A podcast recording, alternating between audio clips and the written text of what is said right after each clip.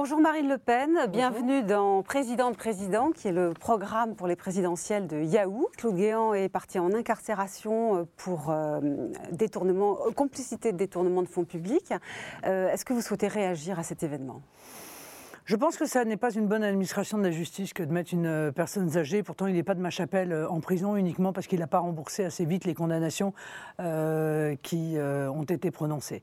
il y a trop de criminels, trop de délinquants qui ont commis des faits graves et qui ne passent jamais par la casse prison pour, à mon avis, incarcérer pour ce type de, de, manquement. bon, c'est mon avis.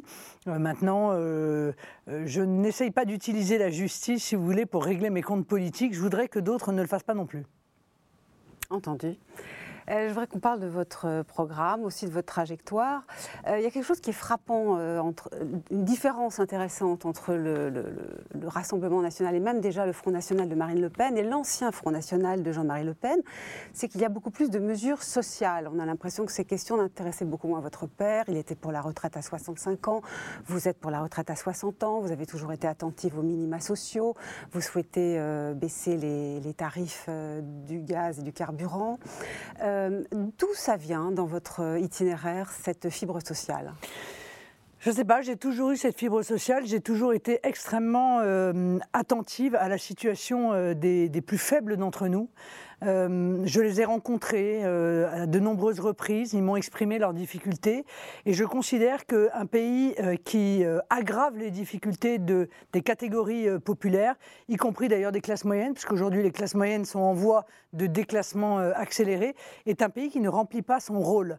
Et, donc c'est vrai que j'ai beaucoup de mesures dans mon projet qui visent les familles, pour aider les familles, parce qu'elles sont aujourd'hui elles aussi dans les, dans les difficultés, pour aider les classes populaires les classes moyennes. Le prix de l'énergie qui baisse, c'est une évidence qu'il faut le faire tout de suite. Le carburant, le fuel, le gaz, l'électricité, euh, mais pas seulement. Euh, les jeunes aussi qui doivent être aidés. Mais je voudrais juste revenir sur votre parti. Comment cette mue s'est-elle faite hein? Mais Je ne sais pas, il n'y a pas de mue, c'est moi. Euh, si vous voulez, à un moment donné, on prend la direction d'un mouvement et on impulse à ce mouvement ce qu'on est soi-même. Je veux dire, moi, j'ai toujours eu cette fibre sociale. J'ai toujours plaidé d'ailleurs à l'intérieur de mon mouvement pour qu'on prenne en considération euh, cette fibre sociale. Et je pense qu'au moment où, en réalité, notre pays ne souffre plus d'un excès euh, de socialisme, mais d'un excès d'ultralibéralisme, euh, c'est justement le moment où on doit rappeler que l'État-nation est un État qui doit protéger. Or aujourd'hui, l'État ne protège plus, il ne protège plus assez, il ne protège plus assez efficacement parce qu'on considère qu'il faut laisser euh, la main invisible du marché euh, faire son travail. Mais Alors aujourd'hui, il y a quand le travail, il n'est pas bien fait quelques événements, la mise en œuvre du, chèque énergie, de l'indemnité inflation, la prime de Noël. Euh, si je vous entends bien, vous êtes assez d'accord avec ces dépenses, qui ne sont pas d'ailleurs que des dépenses de fin d'année, certaines vont être mises en œuvre plutôt en début d'année prochaine. vous êtes d'accord avec tout cela? Ah non, je suis d'accord. Euh, c'est un peu un pansement sur une jambe de bois parce que donner 100 euros euh, à des personnes qui ont vu exploser euh, le prix de leur carburant, le prix du fuel, le prix de leur chauffage, le prix de leur électricité, je suis désolé, mais c'est au mieux une compensation. Mais ça n'est pas une mesure pérenne. Or, la seule mesure pérenne qui pourrait exister, c'est celle que je propose, c'est-à-dire faire baisser de 20% à 5,5 la TVA sur l'énergie en disant l'énergie, c'est un bien de, de, première nécessité. Il faut se chauffer, il faut manger, il faut s'éclairer euh, et, il faut évidemment pouvoir euh, euh, aller en voiture à son travail. Et augmenter le SMIC aussi?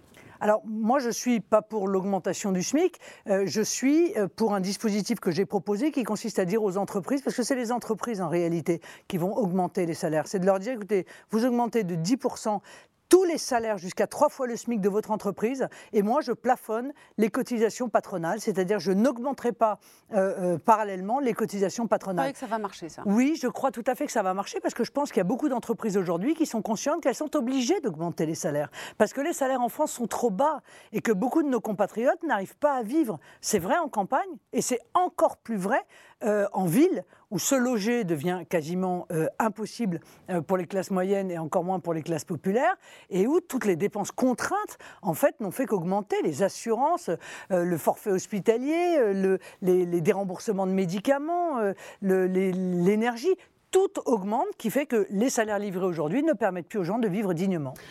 Si, j'entends aussi là ce que vous venez de dire, si vous êtes au pouvoir, Marine Le Pen, vous allez assumer de la dépense sociale, vous allez peut-être même, euh, si je vous ai bien lu, euh, recruter euh, à l'hôpital, dans la police, peut-être dans la justice. Vous allez assumer budgétairement une forte dépense sociale?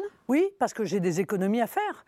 Je veux dire, euh, euh, y a, moi, je l'ai dit très clairement, hein, mon projet, c'est de rendre aux Français leur pays et leur argent. Bon, pour ça, il faut faire des choix. Je les assume. Et, clairement, par exemple, je fais le choix d'arrêter de financer l'immigration. Je pense que ceux qui viennent dans notre pays euh, doivent venir s'ils y, y travaillent et ils ne peuvent pas attendre la solidarité euh, de la nation. Donc il faut qu'ils subviennent à leurs propres besoins. Par ces 15 milliards d'économies par an euh, qu'on peut faire. De la même manière, sur la fraude, euh, il y a 15 milliards d'économies également à faire. Ça fait 30 milliards. Il faut les trouver. Hein, L'argent qui a été détourné, il faut le trouver. Non, non, non, c'est assez facile. Je veux dire, ça fait des années qu'on aurait dû mettre en place la carte vitale biométrique.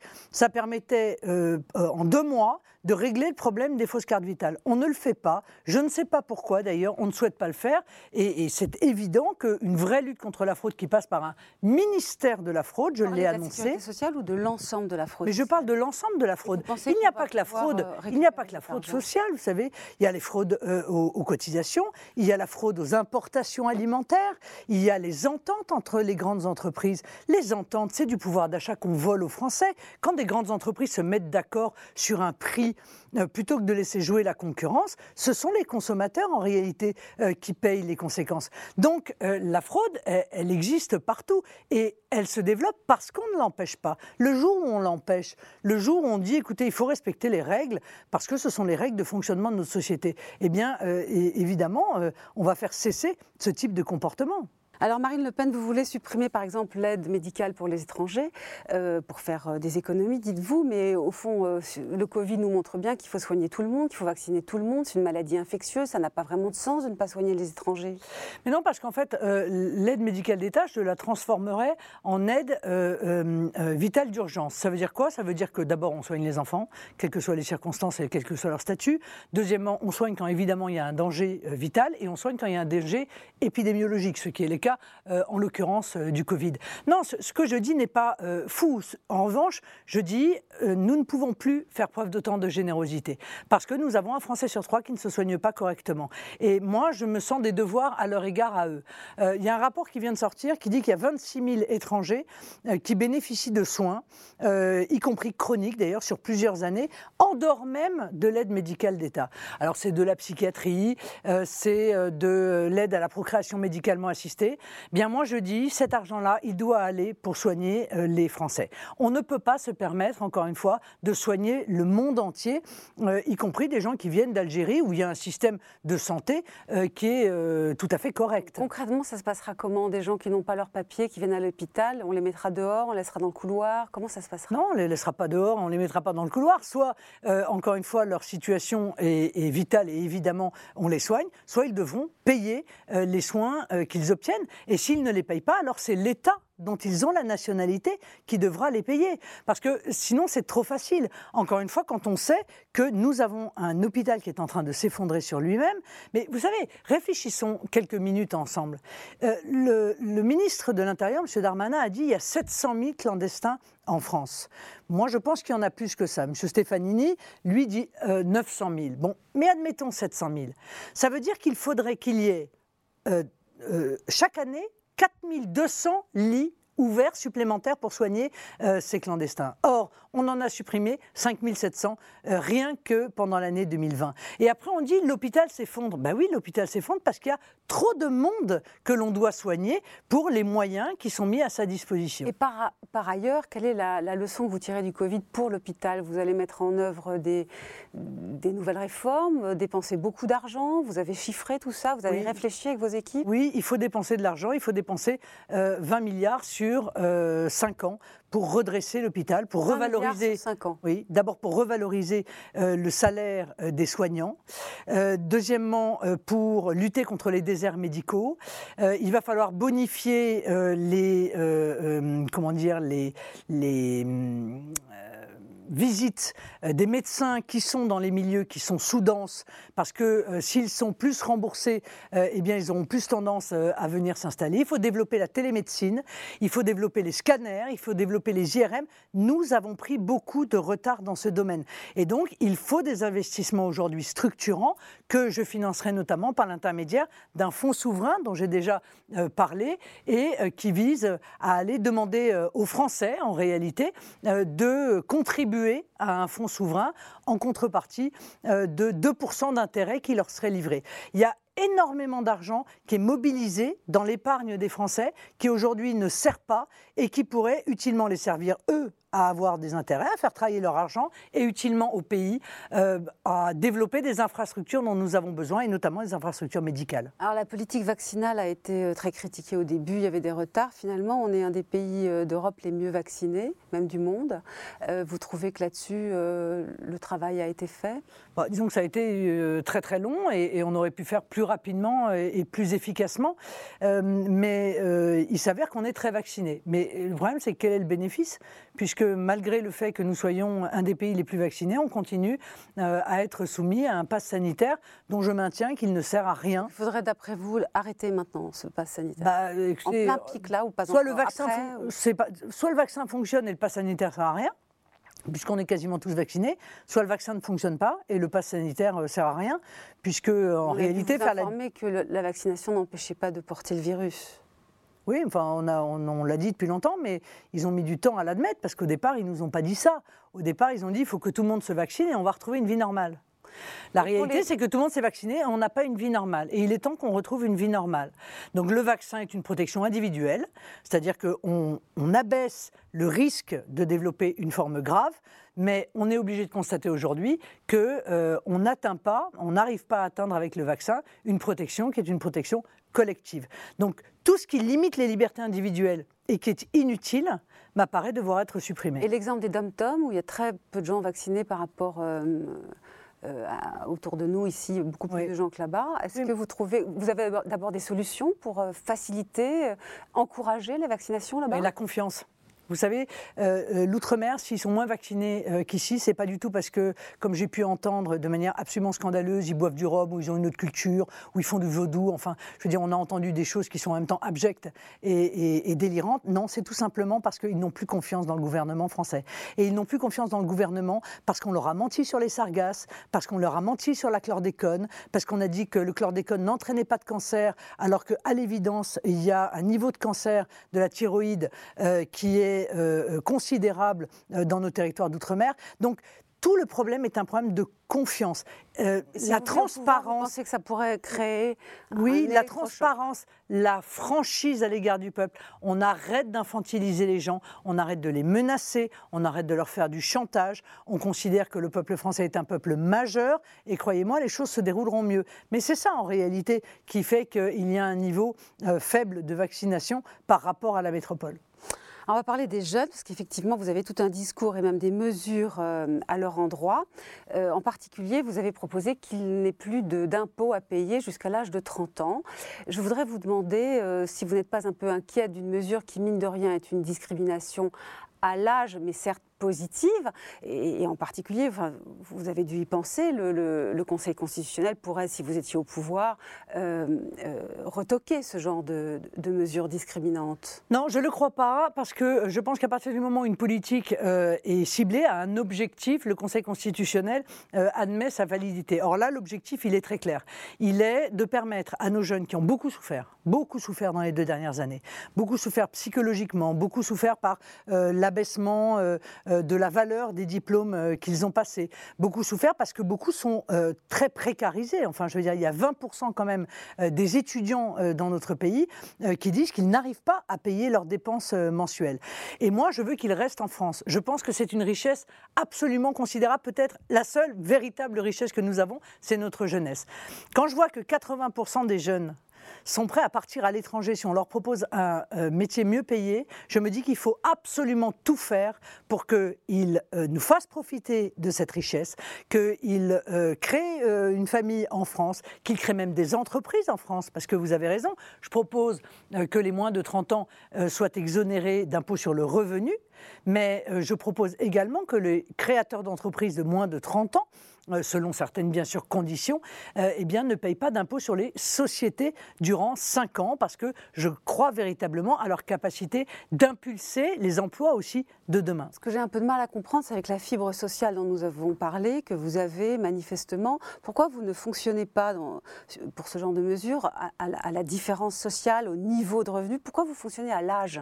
Parce que je pense que les jeunes ont besoin d'être aidés. Il y a des riches chez les jeunes. Parce que il y a des riches chez les jeunes, il y a des pauvres chez les vieux. Oui, mais la réalité, c'est que les riches chez les jeunes, ils paieront. D'abord, d'abord, je vous rappelle que quand on paye l'impôt sur le revenu, euh, qu'on ne paye plus l'impôt sur le revenu, on paye tous les autres quand même. Hein. Euh, bon, c'est l'impôt sur le revenu, c'est pas 100% des impôts que nous payons.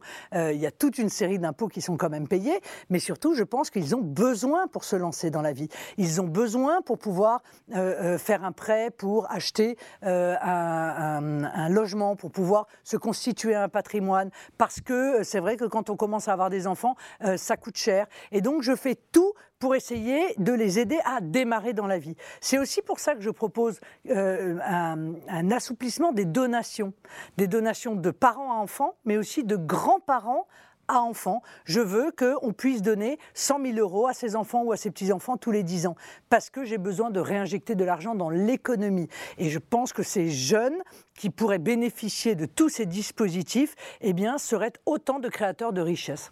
Alors, vous voulez toucher la jeunesse, mais il y a quand même quelque chose dans votre programme qui est pas très attirant pour les jeunes, c'est vous n'avez pas beaucoup de mesures écologiques. Les, les, énergies renouvelables ne vous intéressent pas beaucoup. Vous voulez supprimer les éoliennes, et puis vous voulez que l'industrie nucléaire, si je vous ai bien lu, euh, soit revivifiée dans ce pays, euh, qu'on arrête d'en avoir honte. Je suis pas sûre que vous touchiez beaucoup les, les jeunes écolos. Mais pourquoi? Pourquoi, je, pourquoi les jeunes n'entendraient pas ça? Parce que la réalité, c'est qu'ils ont été victimes euh, d'un véritable lavage de cerveau. Parce qu'aujourd'hui, il y a une majorité de jeunes qui pensent que le nucléaire euh, crée plus de CO2 que les énergies renouvelables. Or, c'est faux. On leur a menti. Donc, je viens leur dire si je défends le nucléaire et si euh, je refuse les éoliennes qui, au passage, tuent la biodiversité, on, ne sait même pas s'ils n'ont pas une influence sur la ah santé. C'est avéré, ça? Mais bien sûr que c'est avéré. Et, et, de surcroît, coûte une fortune. ce sont des éoliennes qui sont importés, ça ne crée pas d'emplois dans notre pays et ça augmente euh, considérablement euh, le prix des factures. Donc si je défends le nucléaire, c'est pour leur bien, c'est parce que justement c'est une énergie décarbonée, et que justement ça euh, respecte. qu'on enterre, qu'on enterre, qu'on enterre sans savoir ce qui se passera d'ici 50 ans. Mais si M. Macron hein. n'avait pas supprimé le programme, les investissements dans le programme Astrid, dont l'objectif est justement d'arriver à la fin des déchets nucléaires, eh bien peut-être qu'on en verrait d'ailleurs le bout. Mais dites-moi, les éoliennes, on va, les, on va en faire quoi? On va les enterrer aussi Parce que c'est ça en réalité. C'est qu'on nous a vendu des éoliennes qu'on met partout, qui au passage euh, euh, sont très laides en plus. Enfin, je veux dire, nos jeunes, ils ont aussi l'amour de leur paysage. Je veux dire, quand demain ils auront des éoliennes devant chez eux, si demain ils achètent une maison et que leur maison, euh, euh, le prix de leur maison baisse de 60% parce qu'on aura mis une éolienne en vue de leur maison, ils seront pas très contents non plus. Et ils auront raison. Il n'y a pas dans les énergies renouvelables. ils auront, apparemment, ça vous intéresse. Et ils auront raison. mais bien sûr, il y a d'autres énergies, mais celles-là, elles ne sont pas renouvelables. Les éoliennes et le photovoltaïque, c'est pas renouvelable. C'est transitoire en réalité. alors, il y a évidemment euh, d'autres énergies qui sont d'ailleurs beaucoup plus positives que ces deux-là. Mais ces deux-là, j'ai l'impression qu'il y a quand même derrière des une histoire de gros sous. Voilà. Et je voudrais éviter qu'une histoire de gros sous nous pollue nos paysages, nous fasse augmenter la facture d'électricité parce que nos jeunes, ils n'ont pas besoin de voir euh, leur facture augmenter. et puis, de surcroît, empêche précisément de développer des énergies qui sont des énergies qui protègent l'environnement. Alors il y a cinq ans, à la dernière présidentielle, vous vouliez qu'on sorte de l'Europe. Euh, maintenant, vous ne le voulez plus. Est-ce que c'est parce que vous vous êtes rendu compte qu'en Europe, on peut très bien euh, appliquer un peu les traités à la carte, euh, ne pas forcément tout prendre, choisir? Est-ce que c'est votre nouvelle stratégie? Oui, enfin, c'est pas tout à fait vrai, mais c'est ce qui vous convient. Mais c'est de plus en plus vrai. La réalité, c'est que l'Union européenne a assoupli un certain nombre de ses dogmes, mais parce qu'elle est confrontée à la réalité. elle a assoupli ses dogmes en matière de création monétaire, puisque avant c'était normalement interdit, et en réalité, la Banque Centrale Européenne a beaucoup créé, a beaucoup fait de création monétaire. on n'entend plus parler des critères de Maastricht, hein, je vous signale, alors qu'on nous a bassiné avec ça pendant des années, c'est fini, on n'en parle plus. On voit que la PAC en partie est quand même nationalisée en ce sens qu'on donne aux États plus de possibilités euh, d'orienter euh, la politique agricole commune. Donc tout ça me fait dire qu'avec les alliés que nous sommes en train de nous constituer au sein de l'Europe, on peut transformer l'Europe d'une Union européenne fédéraliste que je combats clairement en une Europe des nations libres et souveraines où on met en commun euh, des coopérations quand c'est nécessaire et quand c'est positif pour chacun, mais en revanche, on continue à défendre ses intérêts nationaux. Alors j'aimerais quand même qu'on parle des traités, parce que bon, vous êtes euh, en matière d'immigration pour qu'on mette fin au regroupement familial, n'est-ce pas? Oui. Le regroupement familial, il est protégé par l'article 8 de la Convention européenne des droits de l'homme, euh, qui, bon, on assure à, à, chaque individu, même étranger, une vie privée et familiale.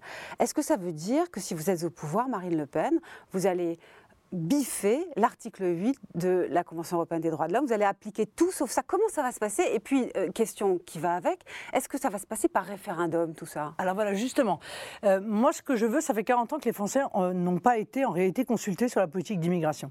ça fait quand même maintenant des décennies qu'ils sont opposés à la politique d'immigration massive qu'on enregistre en France, mais on continue à la mettre en œuvre contre leur avis. Donc je veux faire un référendum sur l'immigration. C'est la première chose que je ferai quand je serai élu. Mais qu'est-ce qu'il y aura dedans? Il est déjà Qu'est-ce qu'on nous demandera? Je vous le dis, il est déjà rédigé. En fait, c'est une proposition de loi avec euh, toute une série euh, de mesures qui passent par la suppression du droit du sol, c'est-à-dire qu'on devient français, euh, non pas automatiquement parce qu'on est né en France, mais parce qu'on mérite de devenir français, parce qu'on a mis des critères et qu'on remplit ces critères.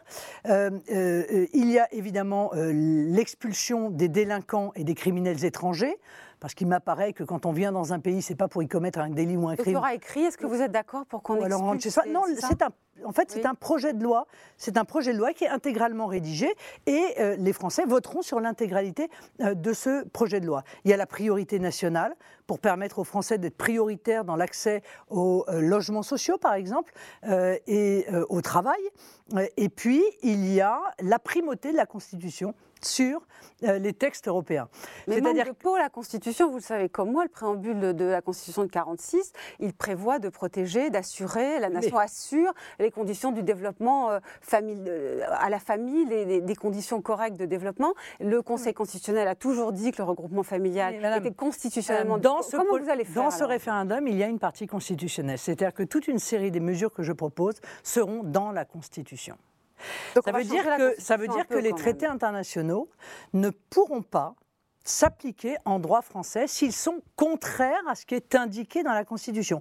Et Cora, je vous le rappelle, choisit le peuple français. Parce que moi, je vais vous dire une chose, je respecte fondamentalement la démocratie et la volonté du peuple français. Si le peuple français veut se doter d'une législation comme je lui propose, qui vise à arrêter la folie migratoire, parce qu'aujourd'hui c'est la folie migratoire, euh, eh bien, il votera ce référendum et dans la Constitution, il y aura les moyens de pouvoir maîtriser la politique Mais sur le regroupement familial, qui est quand même un gros morceau dans l'immigration, ça je, ne le conteste oui, mais ce sera constitutionnalisé. Je ne comprends pas comment vous allez pouvoir rendre constitutionnel quelque chose qui aujourd'hui ne l'est pas, c'est-à-dire l'interdiction. Bah, si, madame, ça s'appelle un référendum pour changer la Constitution. Changer la Constitution. Voilà. On, on, fait un référendum et dans ce référendum, il y a une partie législative et il y a une partie qui est constitutionnelle. Parce qu'aujourd'hui, si vous voulez, le regroupement familial, c'est devenu du grand n'importe quoi.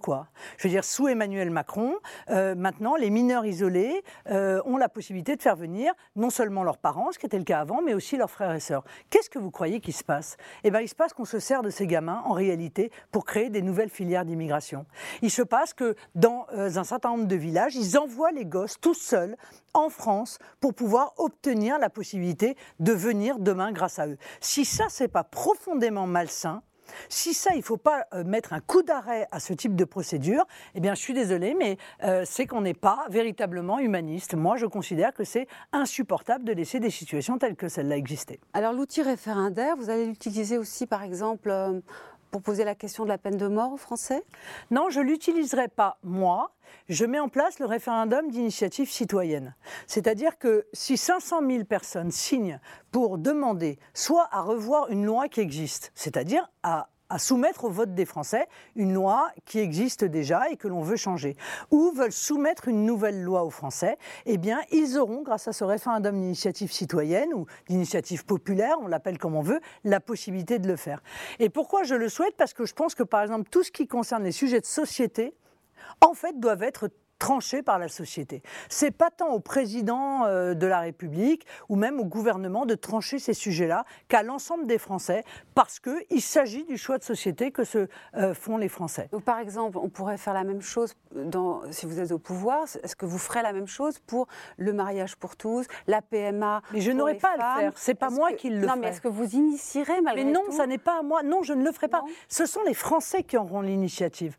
Vous comprenez? Là, pour le coup, c'est évident que que, pour... le climat fera que vous le favoriserez ou non Non, pas du tout. Non, non, j'ai pas à favoriser ou à pas favoriser. Moi, je suis plutôt, je l'ai dit d'ailleurs, pour un moratoire pendant trois ans sur les sujets sociétaux. Je pense qu'on a beaucoup de problèmes à gérer. On a un chômage de masse, on a une précarité galopante. Ça, on arrête de marier les, couples homosexuels. Ça veut mais dire non, quoi, pas un moratoire du tout. Mais non, un moratoire, c'est-à-dire qu'on ne touche plus les lois. Ah, on laisse les lois en l'état pendant trois ans. On les applique. Pendant trois ans, il y a un moratoire. On ne touche pas. Moi, moi, en tout cas, je n'initierai pas de modification de lois qui touchent euh, euh, euh, aux sujets sociétaux pendant les trois premières années de mon mandat, j'y toucherai pas. J'ai autre chose à faire et des choses, à mon avis, bien plus urgentes. pareil, vous n'irez pas plus loin ou vous avez personnellement, à titre personnel, envie d'aller plus loin que la loi Leonetti et de favoriser des Non, je ne le souhaite pas. De mort je, crois que la loi Leonetti est bien faite et, moi, euh, euh, à titre personnel, je ne souhaite pas euh, que cette législation évolue. Mais encore une fois, les Français, eux, s'ils le souhaitent,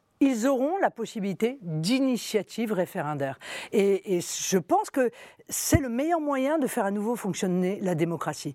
Euh, se souvenir que le peuple est souverain, toujours. Et donc c'est à lui, de temps en temps, de pouvoir prendre la décision de soumettre à l'ensemble, encore une fois, euh, des votants français tel ou tel aspect euh, d'une loi. Donc on va quand même changer la Constitution pour faciliter ces référendums-là dont vous parlez, pour qu'ils soient ah, plus aisés qu'aujourd'hui. Parce ah qu'aujourd'hui, c'est un peu difficile. Non, mais aujourd'hui, c'est impossible. Mm. En réalité, aujourd'hui, vous faites un référendum, euh, il faut réunir euh, des centaines de milliers de signatures pour que l'Assemblée nationale se prononce. Mais l'Assemblée nationale, par définition, elle s'est déjà prononcée, donc ça n'a pas de sens. Euh, c'est pas du tout quelque chose qui permet au peuple de s'exprimer aujourd'hui. Donc c'est ça que je veux changer pour qu'il y ait un vrai processus référendaire qui est un peu du type de celui qu'avait envisagé le général de Gaulle d'ailleurs. Et vous, vous, donnerez votre avis comme vous venez de le faire sur oui, je serais oui, oui, pourquoi pas. Je donnerai sur la PMA. Bien sûr, je donnerai, je donnerai mon avis, je dirai ce que moi j'en pense, mais encore une fois, ce ne sera pas sur la PMA. Ce ne sera pas de mon initiative. Vous n'avez pas envie de me répondre sur la PMA vous... Ah si si, je peux vous répondre tout à fait. Je me suis exprimée très clairement. Moi, je suis euh, contre la PMA euh, euh, telle qu'elle est conçue aujourd'hui. Je suis contre la PMA qui fait croire aux enfants qu'ils ont deux mères. Voilà. Je pense, je crois, moi, à, une forme de, vérité que l'on doit à l'enfant. L'enfant, il peut être l'enfant d'une mère et d'un père inconnu.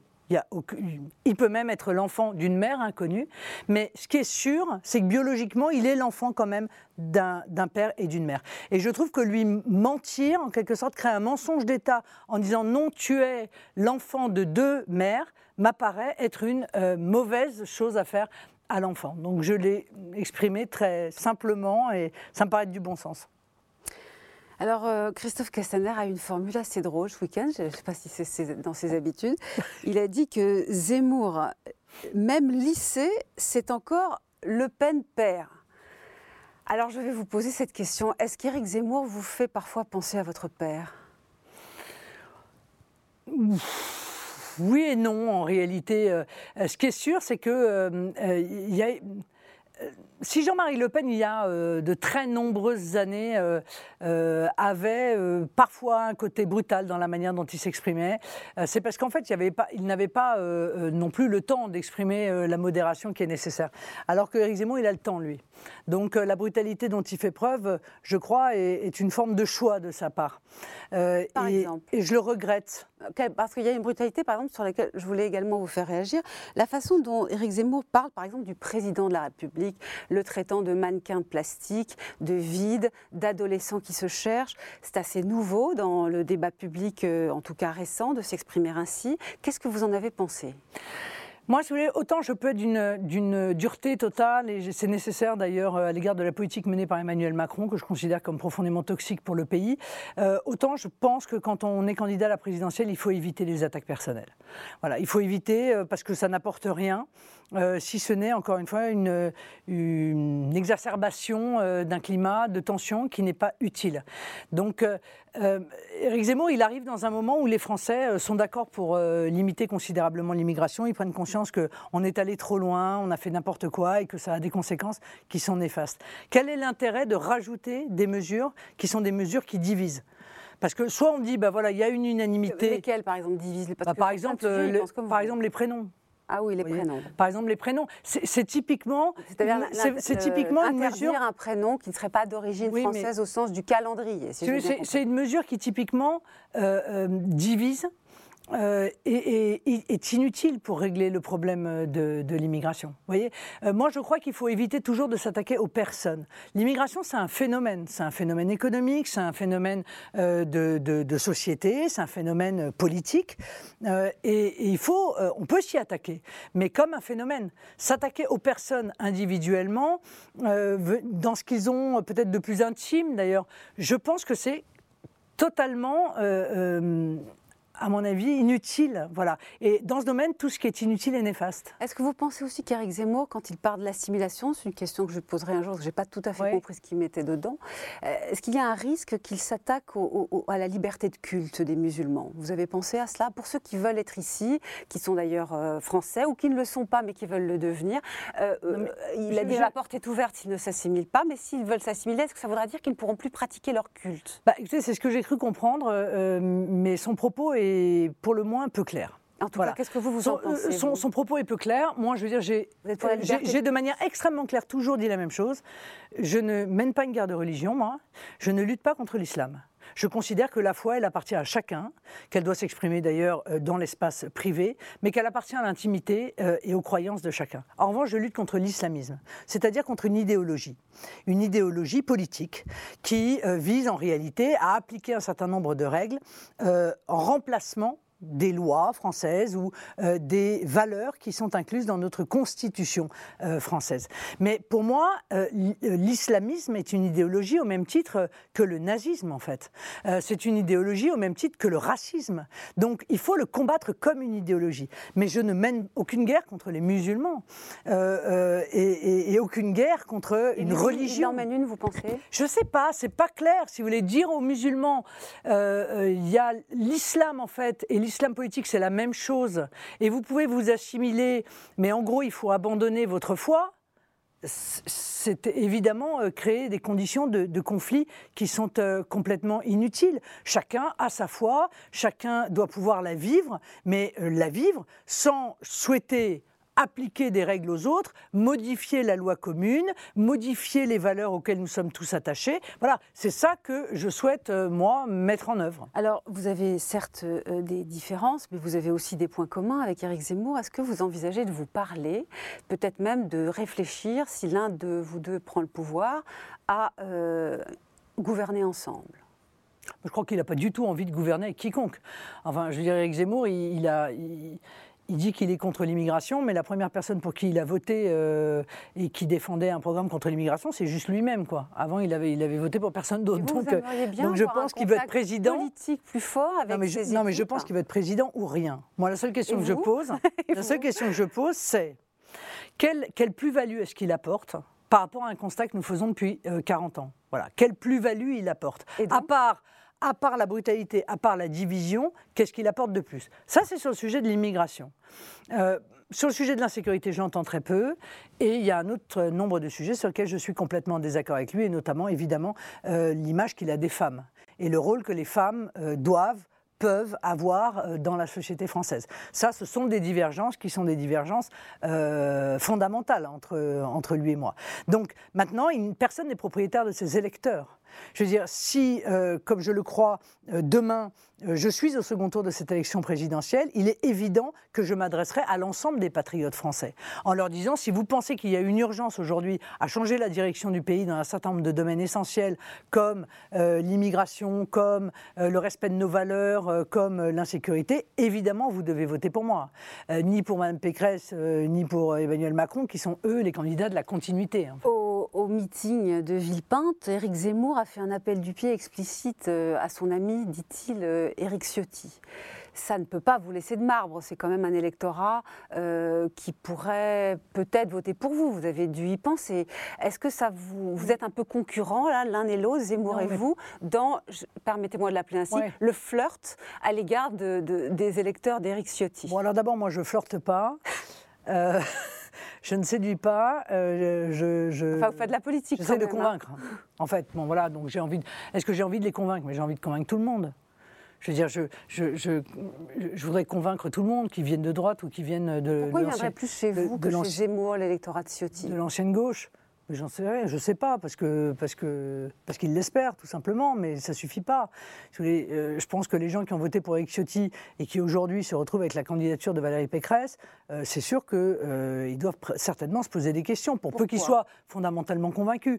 Parce qu'on ne peut pas en même temps être mondialiste et nationaux. Si vous voulez, soit on défend la nation, soit on défend le mondialisme. Donc Ciotti et Pécresse n'ont rien à faire dans le non, parti. Non, enfin, je pense qu'ils n'ont rien à voir ensemble. Mais c'est toute la, c'est tout le sujet en fait de LR qui depuis des années euh, euh, persiste, alors même qu'il y a à l'intérieur de ce mouvement des gens qui n'ont pas du tout euh, les mêmes positions, pas du tout les mêmes convictions, pas du tout les mêmes rêves. Donc il y a des mondialistes il y a Juppé, il y a Pécresse, qui est en fait un peu la fille de Juppé. Hein.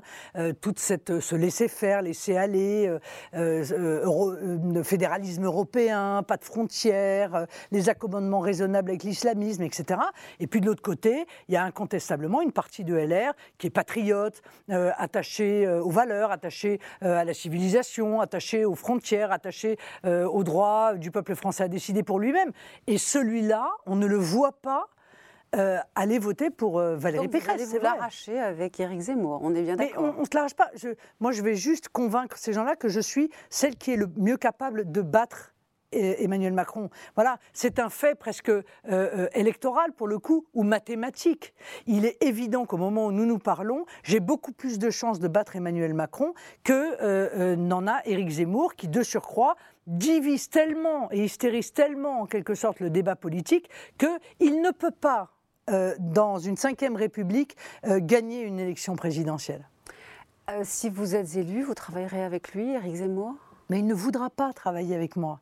Je pense qu'Éric Zemmour, il fait un coup, c'est une aventure personnelle. Vous le proposerez? Bah, Je vais le proposer, mais je ne crois pas, il l'a dit déjà d'ailleurs. C'est président ou rien. Je veux dire, c'est un coup, il est gagnant ou il n'est pas gagnant. Moi, je ne joue pas. D'ailleurs, il l'a dit. il a dit, vous savez, moi. Être Premier ministre, vous savez, ça devrait aller quand même. Non, mais il dit, non, non, que vous en parlez de cette pas manière. du tout. Il dit, il dit, moi, euh, c'est comme quand je fais un match de tennis. Je joue pour gagner, mais moi, je joue pas la présidentielle. D'accord?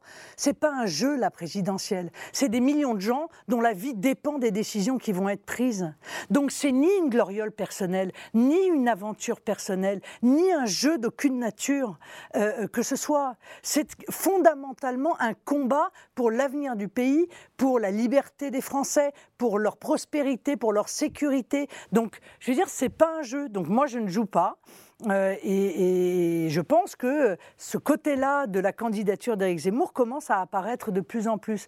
Le côté aventure personnelle. L'idée de collaboration avec lui avant le premier tour ou après, ou après une éventuelle victoire, pour l'instant, vous pensez que c'est prématuré d'en parler C'est complètement prématuré parce que je pense qu'il ne le souhaite pas en plus. Et Éric Ciotti?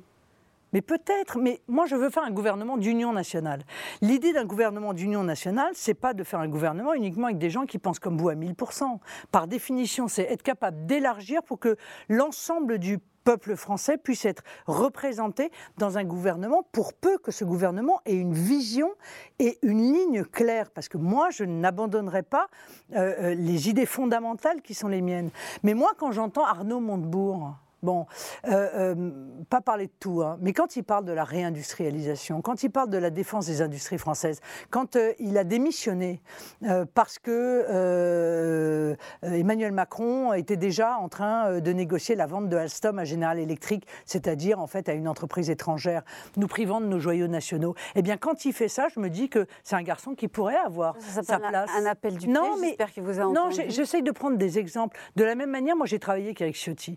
On a travaillé parce qu'il était le président d'une commission d'enquête parlementaire euh, sur l'attentat qui a eu lieu à la préfecture de police de Paris. Je sais très bien que dans le domaine de l'immigration, il a sur énormément de sujets exactement la même position euh, que celle que je défends. Donc bien sûr qu'on pourrait éventuellement euh, demain euh, travailler dans un gouvernement d'union nationale. Et Nicolas Dupont-Aignan, vous croyez qu'il va continuer à se présenter au premier tour? Vous avez besoin de... Je présume que vous voulez passer, vous, au premier tour, donc il faudrait peut-être... de votre point de vue, hein, moi j'ai oui, aucune d'accord, mais sur cette affaire, mais il faudrait peut-être Oui, mais j'ai pas de maîtrise là-dessus. J'ai pas de maîtrise là-dessus. Pourquoi? Parce que ça s'appelle la démocratie. Je veux dire, les gens se présentent et puis ce sont les électeurs qui tranchent. Il faut aussi être capable de rester modeste. Il va aller au premier tour, Nicolas Dupont-Aignan. Ben, peut-être, s'il arrive à avoir ses parrainages. Et ça ne peut pas vous, vous, handicaper, vous Mais bien sûr que oui, c'est un handicap, mais euh, euh, ben, pas plus que la candidature d'Éric Zemmour, qui en réalité ne peut pas gagner face à Emmanuel Macron, mais peut faire perdre le camp national face à Emmanuel Macron. Imaginez demain que le, la seule, en réalité, euh, le seul résultat de la candidature Zemmour, ce soit de mettre Valérie Pécresse face à Emmanuel Macron. C'est-à-dire, euh, qu'est-ce que vous ferez là? C'est-à-dire les deux, euh, en fait, les deux, les, les, les, les, frères jumeaux euh, de la politique. étant entendu que Valérie Pécresse avait quand même, il, est, il se disait qu'elle aurait pu être une première ministre d'Emmanuel Macron. Je pense que c'est vrai. En fait, je pense qu'elle elle n'a pas de conviction, Valérie Pécresse elle tourne, elle vire, elle change d'avis, elle n'est pas fiable. Voilà. Euh, et donc aujourd'hui, elle a une posture, parce qu'elle pense que c'est une posture payante, mais fondamentalement, toute l'histoire de sa vie politique démontre qu'elle n'a jamais eu de position très claire sur les sujets dont elle parle haut et sur lesquels elle parle fort aujourd'hui. Donc ce serait un drame pour le pays. Vous appellerez à l'abstention s'ils sont l'un contre l'autre au deuxième tour Je ne sais pas, on n'en est pas là. Moi, je pense vraiment que je serai au second tour. Et pour une raison, euh, d'ailleurs, de cohérence et de logique. Je pense que les Français sont logiques. Ils veulent avoir le choix. Entre Emmanuel Macron et Valérie Pécresse, il n'y a pas de choix. C'est un choix de personne, mais ce n'est pas un choix de ligne politique. Ils ont besoin d'avoir un choix de ligne politique, de ligne d'avenir. Et fondamentalement, les deux candidats qui portent des lignes qui sont, c'est vrai, radicalement opposées, c'est Emmanuel Macron le chef des mondialistes, et moi, euh, euh, la chef des nationaux. Voilà. C'est deux visions qui s'affrontent, deux choix euh, de civilisation, deux choix de société qui s'affrontent. Je ne suis pas sûre que les Français soient prêts à se priver de ce choix-là. Quel regard, pour finir, jetez-vous sur la gauche et manifestement ces difficultés à travailler en commun? Oui, mais dire, le fait qu'elle ne travaille pas en commun n'est pas l'explication de sa faiblesse. Euh, l'explication de sa faiblesse, c'est que la gauche a abandonné le peuple totalement. Voilà. Ils ont abandonné le peuple, ils ont abandonné ses aspirations, euh, ils ont abandonné, ils ont oublié que Jaurès disait euh, que la nation est le seul bien de ceux qui n'en ont pas. Donc ils ont oublié la nation, ils ont, euh, voilà, ils se sont perdus euh, dans des idéologies folles, le wokisme, l'écriture inclusive. Euh, ils sont devenus les défenseurs de toutes les, les plus petites minorités possibles et imaginables, quand il y avait une immense majorité qui s'appelle le peuple français et dont ils ne défendaient plus en fait les aspirations. Vous pensez que ce sont les dirigeants, comme Anne Hidalgo, qui a quand même cité beaucoup de figures de gauche dans son discours, ou ce sont les Français qui ne sont plus gauche Mais, ce, sont les dirigeants qui, encore une fois, ne défendent plus les Français. Je veux dire, ils ne les défendent plus. Je veux dire, quand Salengro euh, défendait euh, la priorité nationale, la préférence nationale, Salengro, il disait, ben, euh, voilà, quand il n'y a, a pas beaucoup d'emplois, ben, c'est d'abord aux Français de pouvoir avoir accès à l'emploi. Et c'était parfaitement naturel. Je veux dire, quand Marchais disait qu'on ne pouvait pas accepter plus d'immigration illégale et même d'immigration légale, eh bien, il défendait l'intérêt du peuple français. La gauche a jeté tout ça par-dessus bord est devenue ultralibérale, elle, a, elle est tombée dans tous les travers de l'ultralibéralisme, c'est-à-dire les accords de libre-échange, on met en concurrence nos industries, nos agriculteurs avec le monde entier de manière parfaitement déloyale, on, on fusionne les banques de dépôt et les banques d'affaires, on financiarise l'économie.